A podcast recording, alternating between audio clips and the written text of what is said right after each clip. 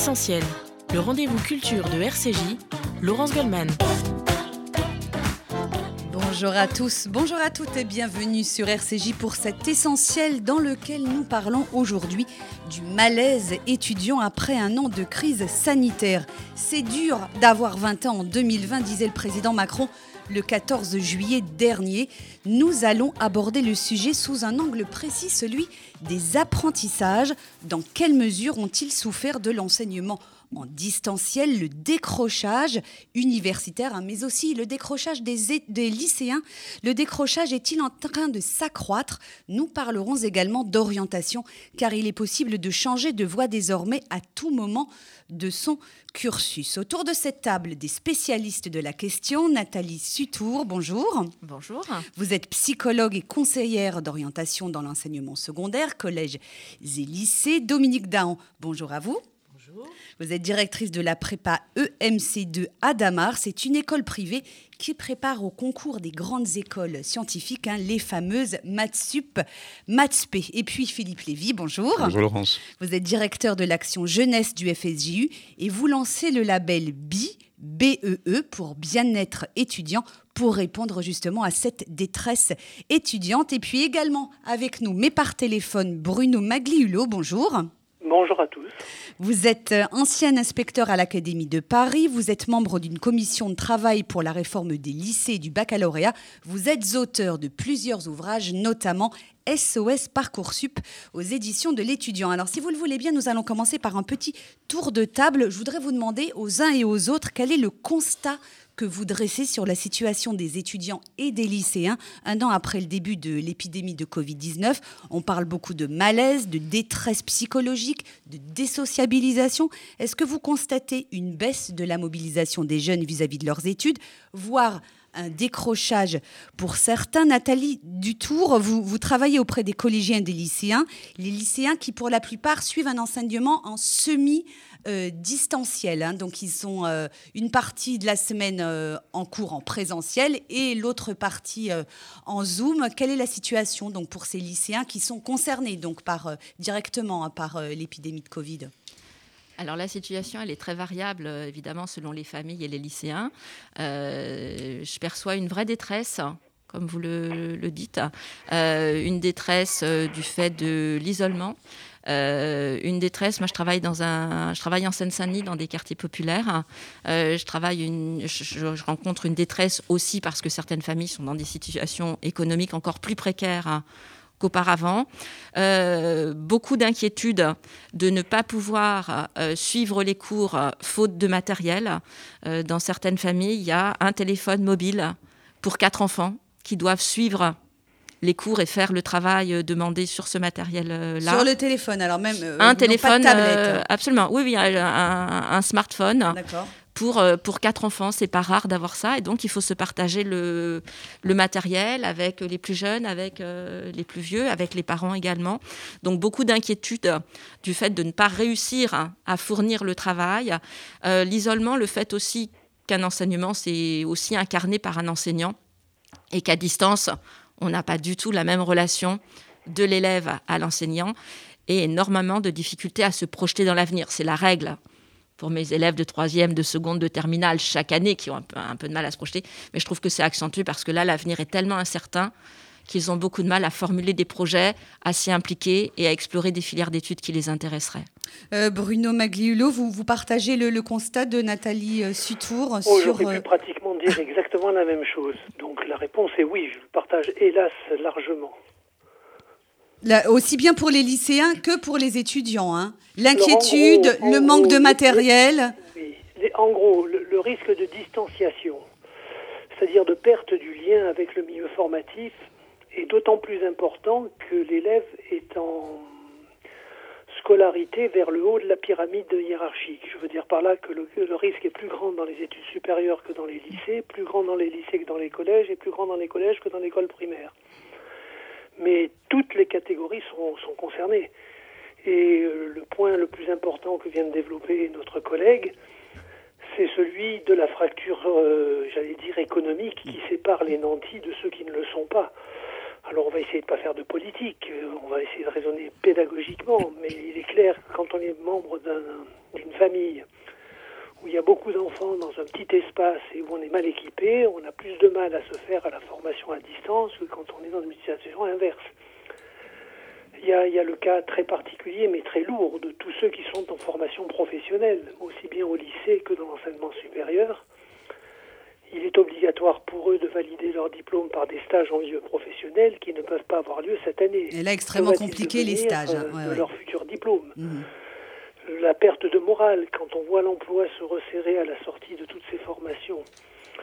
On a de quoi déchanter quant à aux perspectives d'avenir et ainsi de suite. Donc le moral est au plus bas et c'est aussi bien vrai pour les élèves et les étudiants que pour les personnels enseignants eux-mêmes qui ont été amenés à plonger dans la machine, à faire des cours à distance sans y avoir été préparés. Euh, juste euh, une précision, euh, Bruno Magliulo, avant de passer la parole à Philippe Lévy.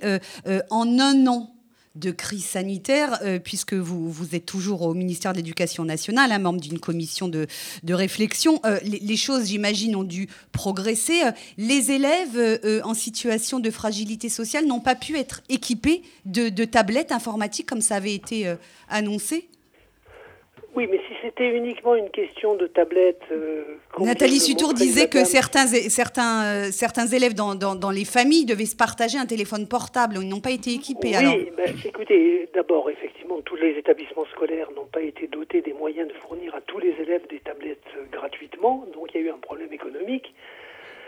Pour certains, en tout cas. Donc c'est très inégal d'un établissement scolaire à l'autre. Il y a le fait aussi que les élèves ont besoin d'un espace dans l'appartement familial pour pouvoir travailler sereinement. Quand on est envahi de trois, quatre autres petits frères et sœurs, d'une maman qui fait son travail de domestique à la maison, d'un papa qui travaille à domicile quand il ne travaille, quand il travaille, etc., c'est beaucoup plus compliqué que quand on a une chambre pour cela, une pièce, euh, des ordinateurs disponibles et des parents disponibles.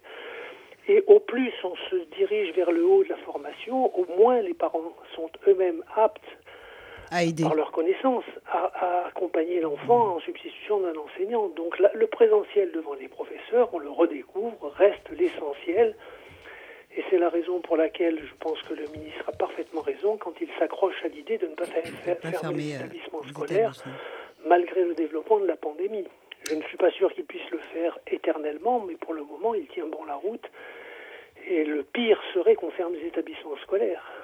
Euh, Philippe Lévy, euh, euh, vous êtes donc directeur de l'action jeunesse du FSJU. Vous avez lancé ce label BI. On va, on va y revenir dans un instant. Mais tout d'abord, quelles sont les remontées que vous avez du terrain Ce malaise étudiant, il est, il est, bien réel et il a des incidences sur le suivi de leurs études. Hein. Absolument. Alors déjà, on est unanime sur les constats hein, qui sont d'ailleurs ceux des baromètres qu'on connaît bien, de l'Observatoire de la vie étudiante, sur l'étudiant confiné, déconfiné, etc. Euh, il faut dire que, dans une approche un peu sociologique, le, mal-être étudiant, il est à l'œuvre depuis bien des décennies. Et là, il réapparaît dans le débat public comme si, globalement, ce jeune travailleur intellectuel en formation était maintenant considéré comme tel, alors qu'il avait un statut plutôt flou jusque-là. Alors, c'est vrai que la mutualité étudiante, les syndicats, etc., avaient poussé pour une vraie reconnaissance de ce statut. Et là, c'est euh, la triple peine pour cet étudiant. Je ne reviens pas sur la précarité matérielle, mais sur la problématique de santé mentale, par exemple, les problématiques de dépression. Euh, d'abouli, on n'a plus envie de rien. Un étudiant sur trois voit son avenir obéré. Il y a pas mal de réorientation, et y compris dans des grandes filières. Hein. Alors effectivement, les héritiers, au sens euh, le plus bourdieuisien, sont toujours un peu mieux, lotis que les autres. Mais on a, nous, en, prenant le pouls de, notre écosystème, c'est-à-dire des mouvements de jeunesse, des associations étudiantes, etc., on s'est rendu compte que un des motifs qui était euh, le plus urgent à traiter, c'est l'isolement c'est la perte de lien social, c'est le, fait de se recroqueviller, c'est ces replis qui sont extrêmement délétères parce que le jeune, par définition, ne se sait pas porteur de ce stigma et donc ne va pas verbaliser. Alors comme il n'y a pas assez de BAPU, de bureau d'aide psychologique universitaire, comme globalement on ne fait pas la démarche d'aller voir un psy, sauf si on est vraiment au bord de la velléité suicidaire, les jeunes vraiment se replient sur eux-mêmes et ça c'est extrêmement inquiétant. Euh, Nathalie Sutura, un, mot, vous êtes conseillère d'orientation, également psychologue. Des cas de dépression dans les lycées que vous suivez, vous en constatez? Oui, absolument. Alors c'est assez compliqué à mesurer, à constater, parce que ces élèves-là ne viennent pas au lycée parce qu'ils ne sont pas en mesure de venir, justement. Euh, la, difficulté, c'est effectivement de les, de les repérer, de les adresser à des professionnels en nombre très insuffisant. Moi, je travaille avec un centre médico-psychologique sur la ville euh, dans laquelle j'interviens. Euh, le délai de rendez-vous euh, le plus rapide, c'est trois mois. je peux appeler mes homologues pour accélérer les choses, mais ça veut dire que la personne va être reçue dans un mois. Donc là, il y a effectivement une difficulté dans la prise en charge, faute de professionnels en nombre. Il y a une difficulté que je constate également, c'est l'anxiété des parents. Euh, Monsieur Maglio a parlé euh, de la difficulté euh, et de la détresse pour les élèves et leurs enseignants, je la constate, mais également pour les parents. Et nos élèves sont enfermés dans des cellules familiales où les parents sont très inquiets pour eux-mêmes pour les enfants, ne savent pas comment en sortir, et on, entretient cette anxiété qui, devient très grande, mais des cas de dépression absolument, de dépression grave avec des enfants dont on ne sait pas comment ils vont pouvoir revenir à l'école si un jour on revient euh, dans des conditions plus ordinaires d'enseignement. C'est-à-dire que là, comment rendre possible le raccrochage est aussi une question qu'on se pose. Comment euh, nos élèves vont pouvoir euh, revenir dans une classe, dans du collectif, parce qu'on a aussi des phénomènes d'adolescents qui s'enferment dans cet isolement et qui ne sont plus en mesure de nouer des relations avec d'autres adolescents ou avec d'autres adultes et qui se replient totalement sur eux-mêmes.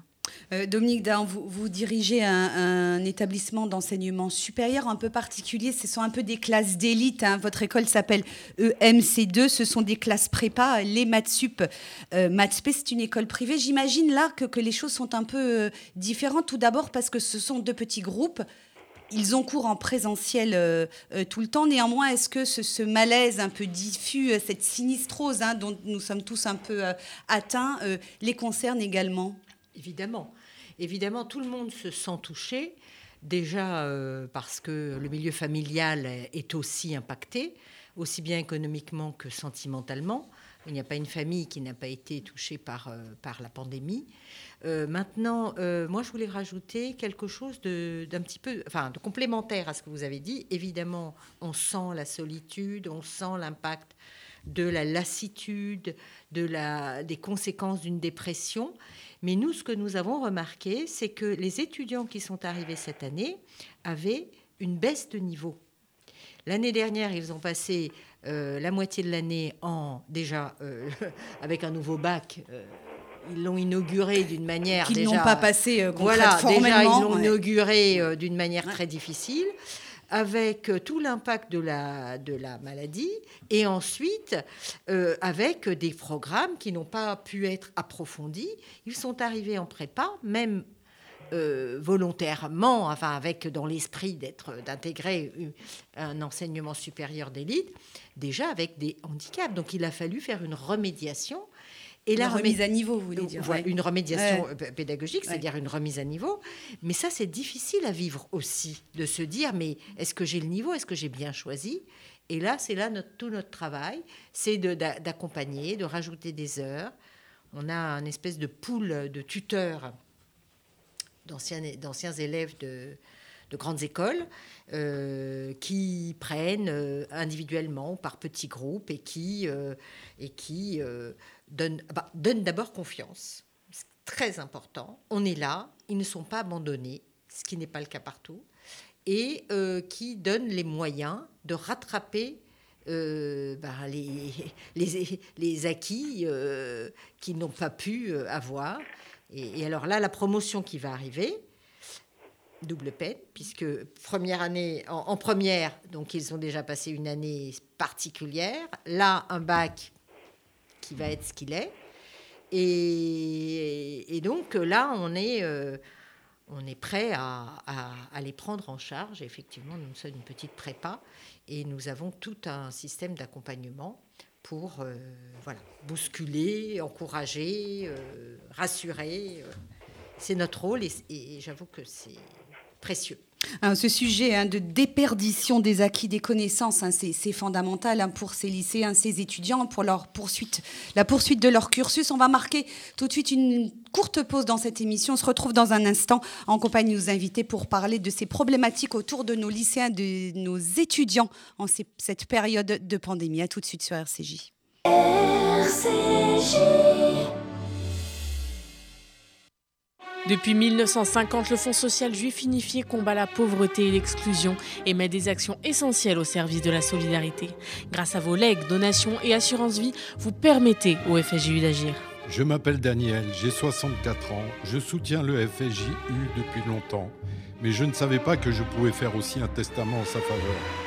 J'ai décidé de passer le cap et laisser une partie de mon héritage au FSJU. Ce geste donne un sens à mon engagement. Pour toute information, contactez Elena Atias au 01 42 17 10 55. 01 42 17 10 55.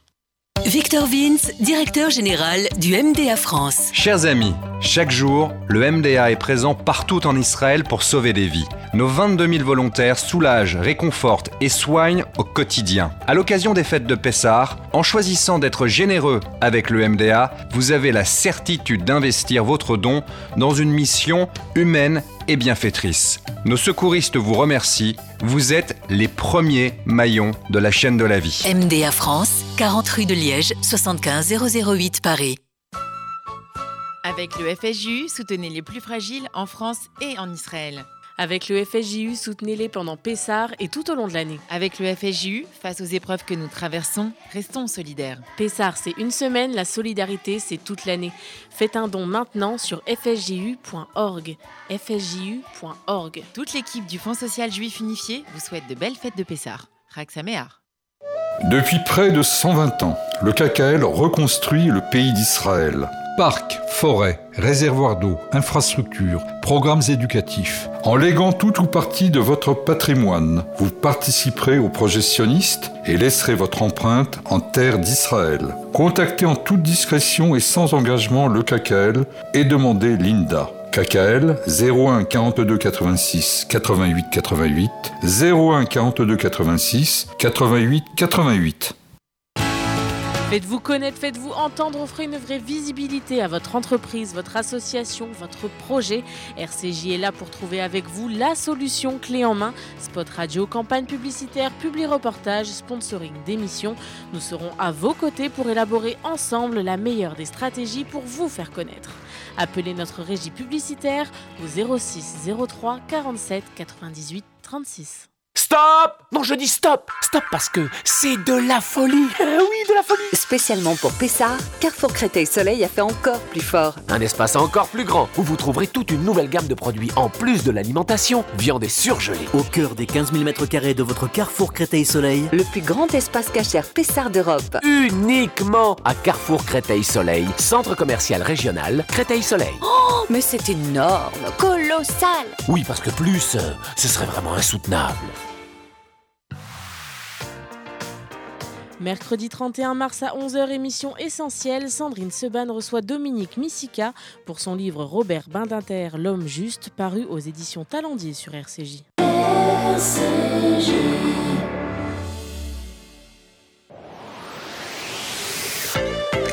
RCJ, un média du Fonds social juif unifié.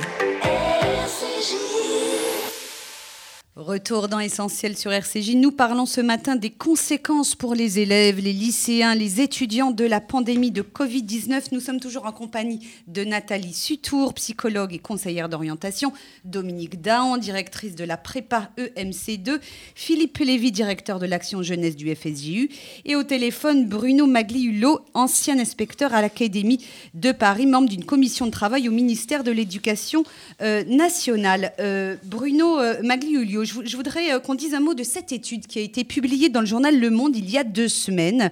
Euh, les résultats des examens du premier semestre, euh, finalement, dans les universités, ne sont pas si mauvais.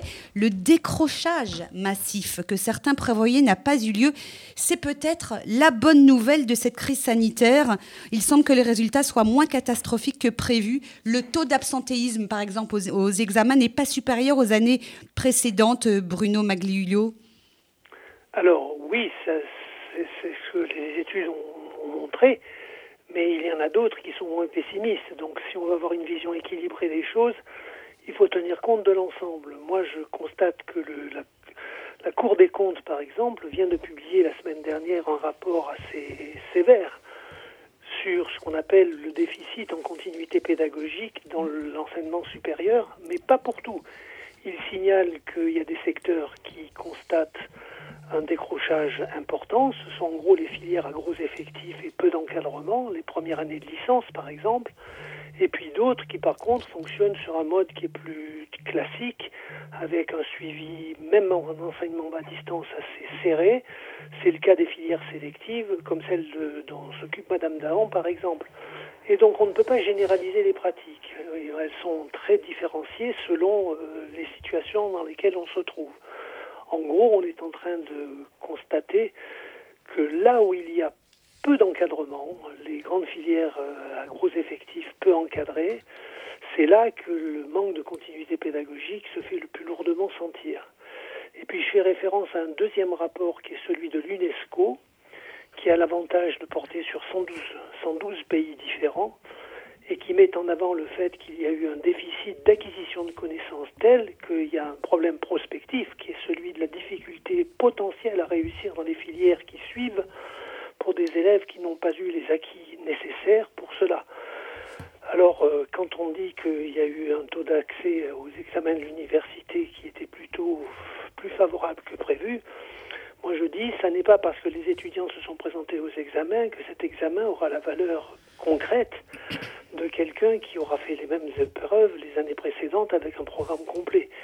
Euh, moi, je dis que le risque réel, il est devant, il est dans le futur, il est dans les acquisitions négatives de beaucoup qui vont probablement devoir en payer le prix. Il y aura besoin sans doute de mettre en, en place des tas de modules d'accompagnement des élèves en difficulté si on ne veut pas courir le risque d'avoir une génération sacrifiée. Oui, Philippe Lévy, c'est le sentiment que vous avez oui, également. Hein. Des, des, des, témoignages qu'on a régulièrement de manière très, très incarnée, hein, c'est pas scientifique, mais on a, euh, on a des jeunes qui ont peur que, effectivement, euh, comme vous venez de le dire, euh, eh bien, leur génération soit considérée comme au rabais, quoi, avec des diplômes dépréciés par les, les recruteurs, parce qu'il y, avait eu, il y a eu moins de travaux pratiques, parce qu'il n'y a pas eu aussi tous ces rituels quand on va à la fac, on est pris par la main dans, dans une forme de tutorat naturel.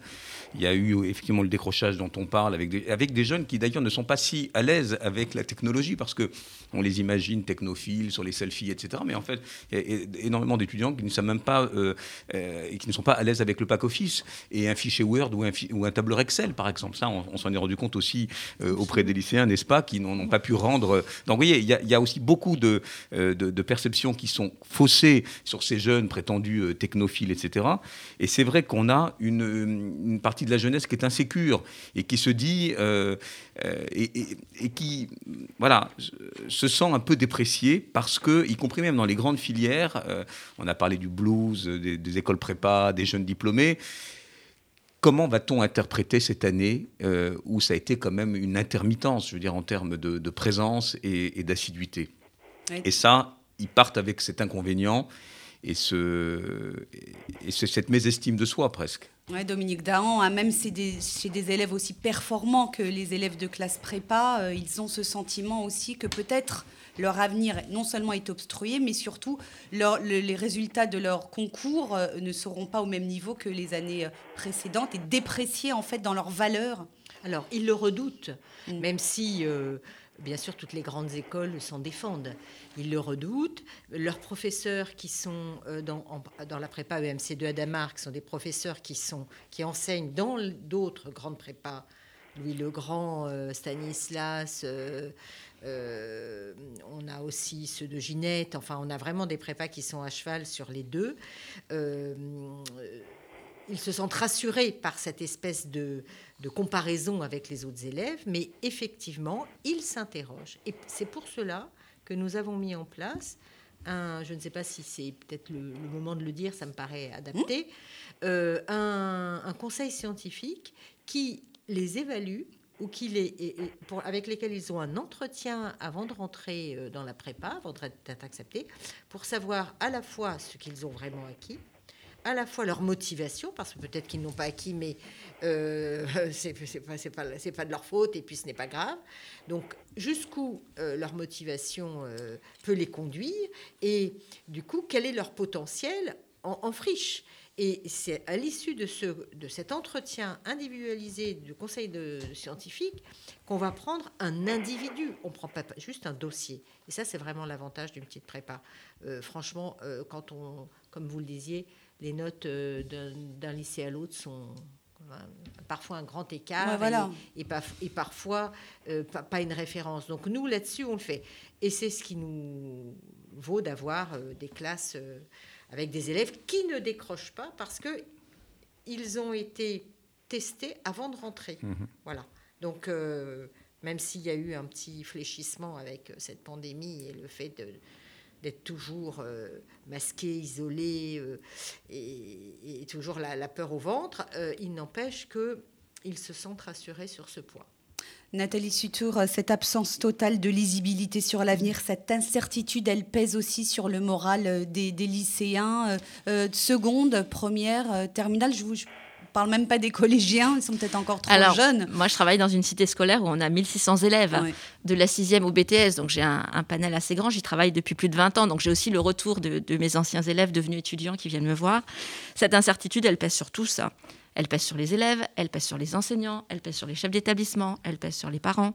Euh, deux points que je constate pour euh, revenir sur ce que disaient euh, Monsieur Lévy et Madame Dahan. la question de la valeur du diplôme, elle se pose de façon particulière pour mes élèves parce qu'ils savent qu'ils sont dans un territoire populaire. La Seine-Saint-Denis, ils ont toujours eu l'impression que leur bac, ancienne formule, valait moins que celui des autres. Et cette inquiétude, elle est accrue avec la nouvelle formule du baccalauréat. Euh, la question qu'il se pose depuis l'an dernier, c'est aussi euh, quelle valeur a cette note que l'enseignant me donne, puisqu'on est dans des conditions un peu artificielles. Euh, est-ce que cette note réputée bonne, finalement, je la mérite? Est-ce que c'est pas pour être gentil? Est-ce que c'est pas pour pas que je décroche? Voilà. Est-ce que vraiment je suis ce bon élève qu'on me dit que je suis et quelle valeur ça peut avoir? Et le deuxième point qui est très important aussi, c'est la suppression de certains rites de passage de fête mhm. qui fait que mes lycéens, mes collégiens ont ce que j'appelle un défaut d'affiliation. Euh, tout simplement, l'an dernier, on n'a pas eu ce rituel euh, qu'on voyait euh, à la télé d'aller voir ensemble les résultats du bac. On est, on est vraiment pour moi sur la perte du collectif, hein. avec des lycéens qui ont découvert tout seuls devant leur écran qu'ils avaient obtenu le baccalauréat et personne pour le partager. Et quand je les retrouve cette année étudiants, ils savent pas trop.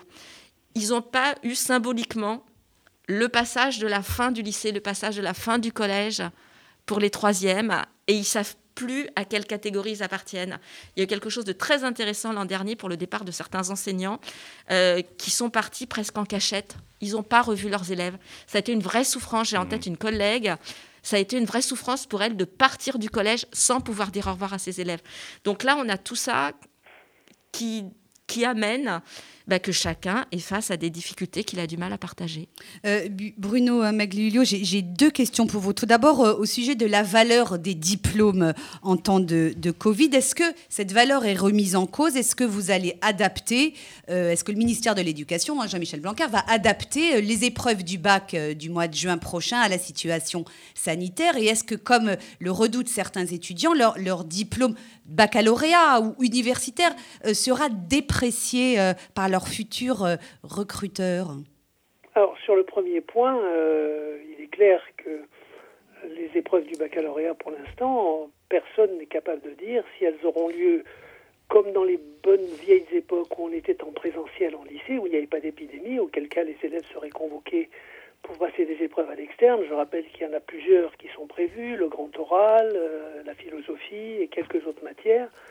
Le ministre a jusque-là dit qu'il maintenait le principe de les faire passer à l'externe, à l'externe, euh, mais rien n'est moins sûr, car si l'épidémie perdure au niveau où elle est aujourd'hui et même se développe comme beaucoup l'envisagent, il faudra bien qu'un principe de réalité oblige à ce que l'on invente une autre formule, qui est la pratique du tout évaluation en cours de formation, ou contrôle continu si vous préférez, qui a déjà fortement étendu son empire cette année.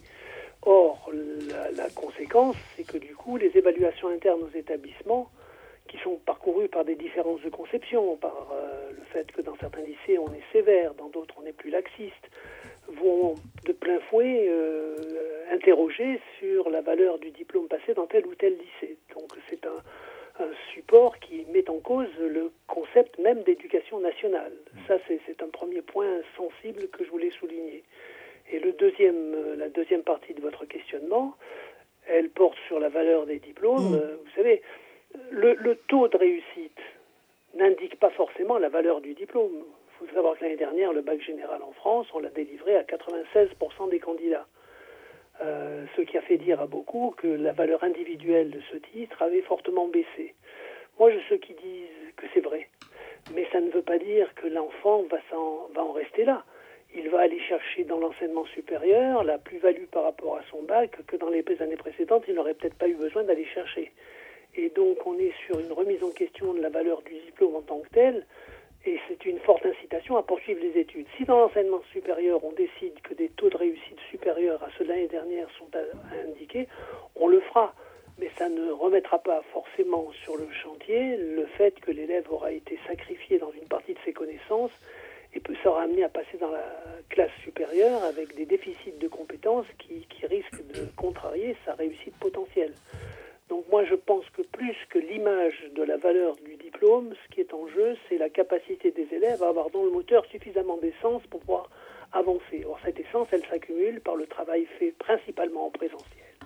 On sait tous que dans le distanciel, il y a une déperdition. Il peut être compensé par le travail à distance, plus ou moins, selon les personnes, selon l'investissement personnel, selon les moyens.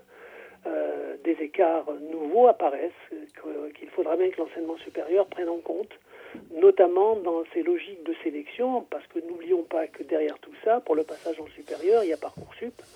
Et Parcoursup, c'est une machine désormais qui généralise le principe de trier les élèves sur la base des acquis au lycée. Or, si les acquis au lycée sont en baisse, ça va interroger tous les jurys qui préparent les décisions et qui vont venir dans quelques semaines pour dire si oui ou non ils retiennent les candidatures. Donc c'est doublement angoissant. Oui, Dominique Dahan, euh, vous dirigez cette prépa à Matsup, Matspé. Du coup, vous allez être confronté à la sélection des dossiers pour vos étudiants de l'année prochaine. Donc les bacheliers de juin 2021, qu'ils aient passé ou non l'épreuve en, en présentiel. Exactement. Et là, justement, nous sommes en, phase de recrutement et d'inscription, d'ailleurs, qui se termine euh, à la fin du mois, dans deux jours. Et, ce qui est intéressant, c'est que nous avons d'abord beaucoup plus d'étudiants qui veulent s'inscrire, ou en tout cas qui se renseignent, parce qu'ils ont vu l'échec des grandes écoles, bon, qui reste euh, évidemment valable. Hein, je parle de Dauphine, Sciences Po, enfin, ce qu'on appelle les grandes écoles. Voilà, ce qu'on appelle les, les cursus d'excellence, qui ont passé leur année derrière leur écran pour la plupart du temps. Et là, du coup, on a beaucoup d'appels euh, euh, de parents inquiets qui, se, qui s'interrogent en se disant mais vos élèves sont en présentiel, euh, quel est le niveau, comment fait-on? Donc ça, c'est extrêmement intéressant de voir que, eh bien, ils se, ils se disent qu'après tout, la prépa, qui est quand même dans la continuité du lycée, avec une prise en main des élèves, est peut-être plus adaptée. Et donc, c'est pour dire aussi que les parents sont assez euh, anxieux, évidemment, sur cette orientation, et ils, euh, espèrent que leur enfant puisse euh, continuer leur formation, parce qu'ils ont très peur de la faculté. Ils ont ces grandes écoles pour lesquelles ils, restent à la maison, ça, ça, ça, semble un petit peu compliqué. Et puis, ils ont aussi des difficultés, et c'est ça ce qui revient souvent, des difficultés de connexion ils sont quelquefois dans des endroits, même en Internet, vous voulez dire Oui, ah oui, d'accord. Connexion à Internet, oui. Euh, même dans Paris où, la connexion est mauvaise. Euh, et en banlieue, parfois, ben, c'est très compliqué pour eux. Donc il y, a beaucoup d'interrogations et du coup, on a un, afflux, en tout cas, d'inscriptions et de, euh, et de, questionnements sur notre prise en main pour éviter le décrochage. Et voilà, on a encore 48 heures, je tiens à le dire à nos, à nos auditeurs. Pour postuler. Pour postuler et pour, du coup, à étudier euh, les dossiers avec des spécialistes. On va marquer une seconde pause dans cette émission. On se retrouve tout de suite après pour continuer à évoquer ce malaise chez nos étudiants et lycéens. Nous essaierons de, de, dresser euh, euh, le, le, tableau des solutions que les uns et les autres nous pouvons proposer pour leur venir en aide. À tout de suite sur RCJ.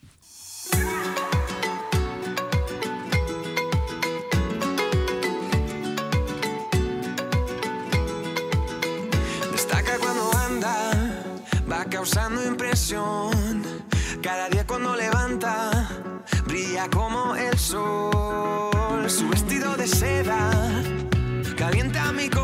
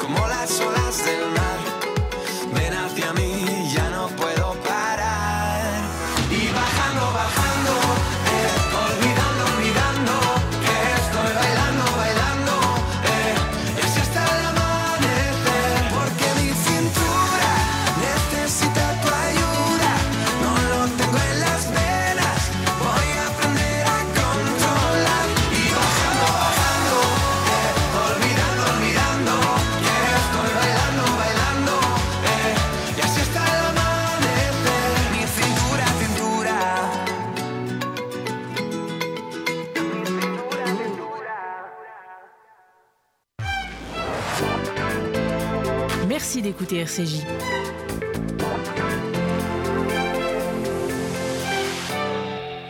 Et vous êtes toujours dans Essentiel, une émission consacrée ce matin aux lycéens, aux étudiants et aux difficultés qu'ils rencontrent pour poursuivre leurs études dans cette période de pandémie. Nous avons parlé de toutes ces difficultés, nous avons fait le constat, nous allons essayer maintenant de parler des solutions, car il en existe hein, pour leur venir en aide. Philippe Lévy, euh, vous êtes donc le directeur de l'action jeunesse au FSJU et vous avez imaginé ce label BI BEE e pour le bien-être étudiant, pour venir en aide justement à tous ces étudiants dont vous avez la charge et, qui sont euh, disséminés un peu partout euh, sur le territoire. Alors, quelles solutions euh, avez-vous mises en place? C'est déjà parti d'une consultation qui a établi un certain nombre de, de principes.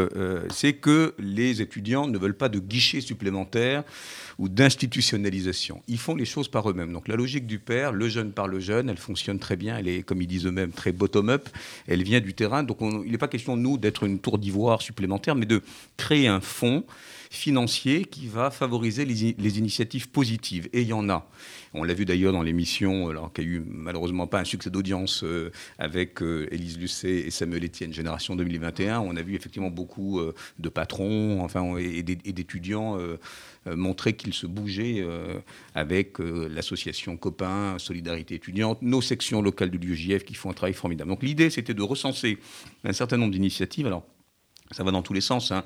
Euh, c'est de l'aide alimentaire, euh, c'est euh, du soutien psy au téléphone. Je pense à Nightline, par exemple. C'est des espaces de coworking, voilà, sécurisés d'un point de vue sanitaire pour qu'on renoue avec ce travail justement un peu encadré quand même, parce que c'est vrai que c'est, on le disait en début d'émission, c'est plus simple quand c'est incarné, etc. Donc, et puis c'est surtout cette notion de dialogue, c'est-à-dire tout étudiant qui va aller vers un autre étudiant. Euh, c'est la dimension du, repérage dont vous parliez tout à l'heure, Valérie, c'est-à-dire comment finalement un jeune peut se sentir suffisamment à l'aise dans une forme de complicité pour dire voilà, moi, euh, je dors mal, euh, j'ai des problèmes d'addiction, je me retrouve chez moi tout seul à broyer du noir, etc. Et c'est par ce, comment dire, cette intersection-là qu'on va, eh bien, nous, travailler en apportant un soutien financier à cette association qui se bouge, en permettant aussi de travailler sur les relais auprès des professionnels de santé, euh, parce qu'encore une fois, c'est des dispositifs qui ne sont pas forcément illisibles, en disant aussi tout ce que fait euh, la plateforme Un jeune, une solution, hein, c'est-à-dire effectivement le chèque psy, le resto U à un euro. Il y a eu tellement de choses au, moment où euh, le président l'a annoncé sur le plateau de Saclay que bah, ce n'est pas toujours très simple. On a un parcours d'assistance avec des travailleurs sociaux qui aussi rentre dans cette dynamique de pouvoir dire à un étudiant ou à sa famille, si on ne le rencontre pas en première intention, qu'on peut l'aider à acquérir un ordinateur, qu'on peut l'aider aussi à sortir de sa, de sa piole euh, pour aller voir d'autres jeunes. Donc tout cela est remonté à travers ce label qui est en fait une espèce d'ombrelle, bien-être étudiant, et qui va surtout donner des sous, mais aussi un peu d'audience euh, à ces associations qui font un travail formidable dans une, dans une énergie vraiment qui nous rassure sur le fait qu'encore une fois, euh, la solidarité intergénérationnelle, elle est là, bien présente, et il faut les, il faut les accompagner du mieux qu'on peut. Mais je reviens juste sur cette notion de, il n'y a pas d'étude si on n'est pas bien dans sa tête et dans ses baskets. On parlait des rituels de passage. Moi, j'ai cette scène du documentaire de Sébastien, de Sébastien Lifshitz à la, à la fin, adolescente, où on va voir les résultats du bac, justement. Il n'y a pas eu d'autres rituels de passage, il n'y a pas eu de flirt, il n'y a pas eu de resto, il n'y a pas eu de concert, il n'y a pas eu de bar. On a aussi reparlé du péril jeune en les stigmatisant, c'est-à-dire ils sont dans des appartements aussi, hein, Covid. ils, sont, ils, sont, vraiment accusés c'est euh, terrible. les premiers ah, propagateurs de, de, revoir de le spectre du péril jeune. Enfin, je veux dire, c'est tellement euh, nous qui nous préoccupons un peu de cette jeunesse, euh, effectivement, qui est, qui, est, qui est, un matériau formidable, mais qui, encore une fois, ne va pas euh, être responsable ou, ou criminalisé parce que ils ont ils ont besoin d'appel d'air. Donc, dès qu'on touche aux études, c'est un écoumène, c'est-à-dire qu'on doit vraiment travailler sur les autres euh, aspects, sur le lien social, sur la relation amoureuse, sur l'estime de soi. Dominique, tu en parlais.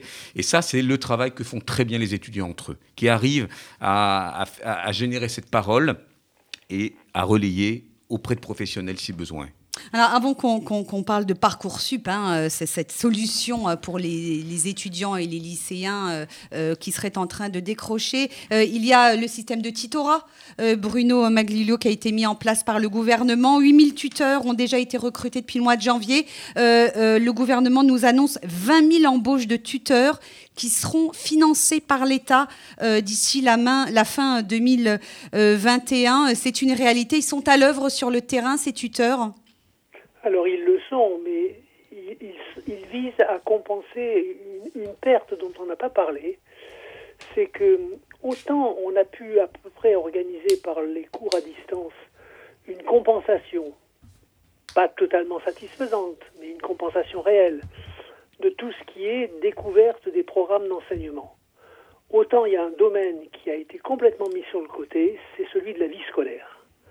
Et ça rejoint tout ce que vient de développer notre collègue concernant l'insertion sociale des candidats et la perte de lien des lycéens, des étudiants par rapport au monde qui les entoure, euh, comme facteur principal du risque de décrochage. La vie scolaire dans les établissements scolaires, c'est un phénomène essentiel pour l'installation des personnalités de chacun. Or, ce domaine-là n'est pas sécable, n'est pas transmissible à distance ou en tout cas très peu et très mal. Et c'est le grand, le grand sacrifié. Résultat, euh, beaucoup d'élèves, puisque vous évoquez Parcoursup, se sont retrouvés bien démunis dans leur quête d'information, d'échange et de réflexion parce que les personnes qui, mis à part les cas particuliers d'établissements qui sont restés partiellement ouverts, mais les personnes qui sont en charge de les accompagner dans cette découverte de soi pour découvrir ce pourquoi ils sont faits dans le futur, a fait largement défaut et on craint un petit peu que beaucoup d'élèves ne se soient portés des candidats vers des univers d'enseignement supérieur dont ils n'avaient qu'une connaissance un peu limitée par rapport aux années précédentes. Alors, la seule chose qui change, je crois, dans Parcoursup par rapport au, au logiciel précédent, c'est qu'on peut désormais, euh, en première et même en deuxième année euh, d'études universitaires, je crois, changer de, de filière. Hein. C'est possible désormais. Ah, mais l'erreur sont non seulement possibles, mais n'ont rien de nouveau. Euh, l'enseignement supérieur est beaucoup plus ouvert aux logiques de la réorientation que n'est l'enseignement secondaire. Une fois qu'on est dans une filière au lycée, euh, sauf cas particulier, on y reste, même quand ça ne va pas trop. Tandis que dans l'enseignement supérieur, on peut basculer d'une filière à l'autre avec des jeux d'équivalence, des retours en arrière, des progressions en avant qui sont extrêmement nombreuses. Euh, on va probablement avoir une population de jeunes étudiants qui va découvrir en première et deuxième année un certain nombre de contreparties de choix faits un peu hâtivement au lycée, mmh. faute d'accompagnement.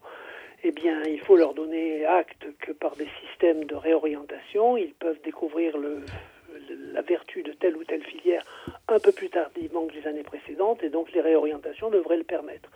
Et c'est bien ce qui se passe euh, depuis maintenant quelques années et qu'on va développer cette année. Donc la logique de la réorientation, c'est quelque chose. Moi, il y a une deuxième logique que je voudrais qu'on ne perde pas de vue, c'est la nécessité de préparer un accompagnement personnalisé systématique, notamment en premier cycle universitaire, c'est-à-dire là où les étudiants sont en moyenne les plus fragiles. Parce que sans cet accompagnement, beaucoup vont s'effondrer faute d'avoir acquis au lycée les bases nécessaires pour y réussir. Euh, Dominique Dahan, dans les classes prépa, ça arrive hein, que des élèves euh, s'aperçoivent en cours d'année qu'ils ont fait fausse route, ils souhaitent changer d'orientation. Vous les accompagnez? Ah oui, oui, bien sûr, bien sûr. Euh, sauf que nous, nous, comme nous, nous avons ce, conseil scientifique qui se réunit et qui auditionne les étudiants avant d'entrer, on a très peu de cas de d'élèves mal orientés. Hein. Maintenant, il arrive que des élèves euh, ne se sentent pas à l'aise, donc évidemment, on, est suffisamment proche d'eux pour essayer de comprendre, d'évaluer, de, réfléchir. Et nous avons une inscription en parallèle avec l'université qui permet, euh, avec euh, Sergi maintenant, donc ce qui est formidable pour une prépa privée, qui permet de, se réorienter au cas où. Maintenant, euh, moi, ce que je, voudrais mettre l'accent sur quelque chose de spécifique, notamment à notre prépa, mais, mais d'une manière très générale, c'est ce qu'on appelle l'année de césure. Les étudiants, euh, et ça, je trouve que c'est formidable. Avant, on devait, c'était l'inscription post-bac. On passe le bac et on s'inscrit. Un point, c'est tout. On n'avait pas le droit d'avoir une année de réflexion, d'expérience. et là, au contraire, avec Parcoursup, elle est valorisée. Et nous avons des jeunes qui vont faire un, stage euh, en Angleterre ou aux États-Unis, quelques-uns, rares mais quelques-uns, enfin dans notre prépa, mais on a quand même plusieurs étudiants qui vont faire une yeshiva. Et donc, ils ont cette formation parce qu'ils ont envie de la faire en sortant euh, de leur lycée. Ils vont faire une yeshiva soit en Israël, soit en France. Euh, on leur dit quelquefois même, avant d'y aller, ils nous disent comment faire pour pouvoir garder le niveau pour l'année suivante. Ça leur fait travailler euh, les ménages en même temps, la yeshiva, ah, hein, en principe. une culture générale, une, un esprit critique, euh, un approfondissement que n'ont pas souvent nos élèves. Et donc cette année de césure, elle est extrêmement bénéfique. Et là, on le voit. On le voit, ce sont souvent nos meilleurs élèves, y compris dans les matières scientifiques. Ah, on arrive au terme de cette émission. Je voudrais poser une dernière question à Nathalie Sutour, hein, puisque vous êtes conseillère d'orientation et psychologue. Euh, un échec dans un parcours euh, scolaire universitaire, ça peut arriver. Il faut, il faut euh, euh, pas forcément le vivre de manière dramatique. On peut prendre aussi le temps de réfléchir et, de, bien explorer ce fameux parcours sup. Hein, c'est ce que. En effet, moi, bon, peut-être parce que le ministère de l'Éducation nationale est, mon employeur, mais je considère qu'on perd jamais de temps à l'école. Euh, mes élèves et mes étudiants disent ah oui, mais je vais perdre une année. Je dis non, vous allez prendre une année. Euh, juste un petit point pour réagir ce que euh, ce que dit Monsieur Meglio sur les choix par défaut faute d'accompagnement.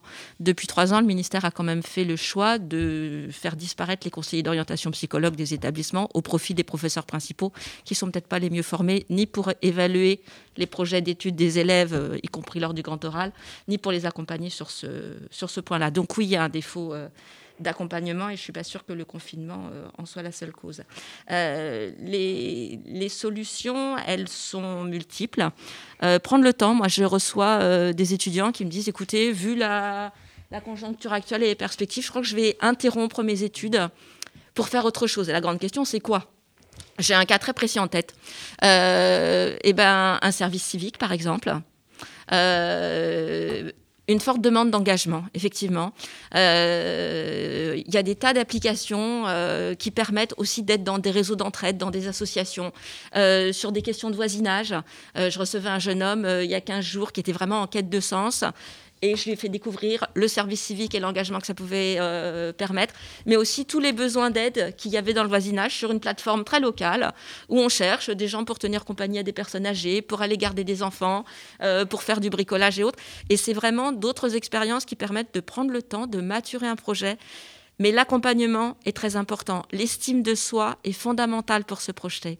Faire un projet d'études, ça veut dire qu'on se sent compétent pour s'engager dans ces études-là. Et c'est vrai que c'est une grande partie de mon travail de faire en sorte que mes élèves se sentent compétents pour se projeter et donc de leur montrer les compétences qu'ils ont. C'est sûr, cette perspective euh, optimiste et positive que nous allons clore euh, cette émission. Merci euh, beaucoup Nathalie Sutour, merci Dominique Daon, merci Philippe Lévy et merci Bruno Maglilio d'avoir été avec nous sur RCJ. Je rappelle que vous pouvez réécouter cette émission en podcast sur notre site internet ainsi que sur notre application mobile radio-rcj.info.